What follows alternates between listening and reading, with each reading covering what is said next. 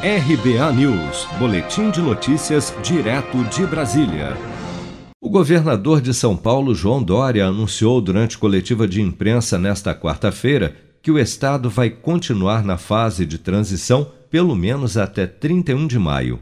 O governo do estado de São Paulo mantém a fase de transição do Plano São Paulo até o dia 31 de maio.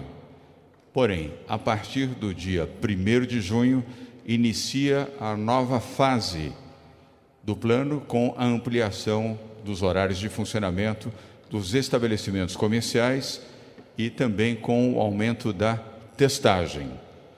Portanto, até o dia 31 de maio, vamos manter a atual fase de transição do Plano São Paulo, com o funcionamento das atividades até às 21 horas, com as mesmas limitações que estão em vigor.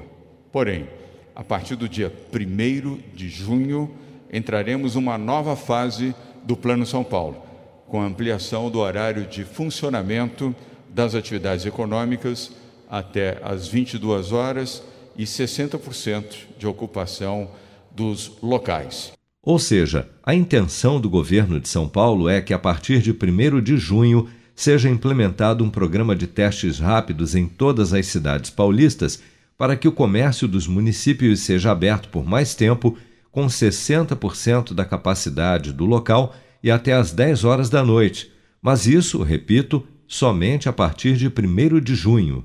Estabelecimentos comerciais, serviços e atividades religiosas, no entanto, poderão funcionar já a partir da próxima segunda-feira, dia 24, com até 40% da capacidade, mas com o mesmo horário definido para a fase de transição das seis da manhã às nove da noite.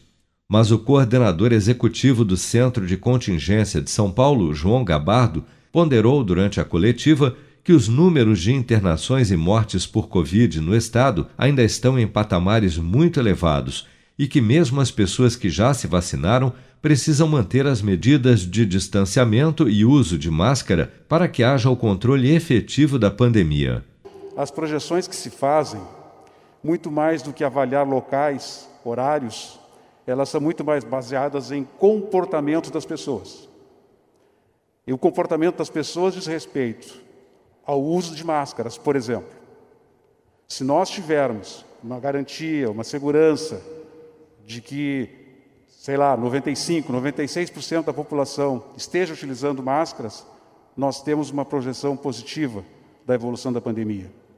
Se nós tivermos um comportamento das pessoas que são vacinadas, de que elas não podem voltar à vida normal, que elas precisam ainda manter distanciamento, precisam manter as medidas de precaução, nós vamos ter logo adiante redução do número de casos e redução do número de internações.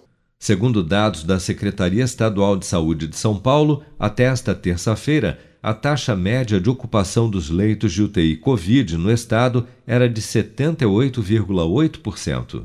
Se você quer começar a investir de um jeito fácil e sem riscos, faça uma poupança no Sicredi. As pequenas economias do seu dia a dia vão se transformar na segurança do presente e do futuro. Separe um valor todos os meses e invista em você.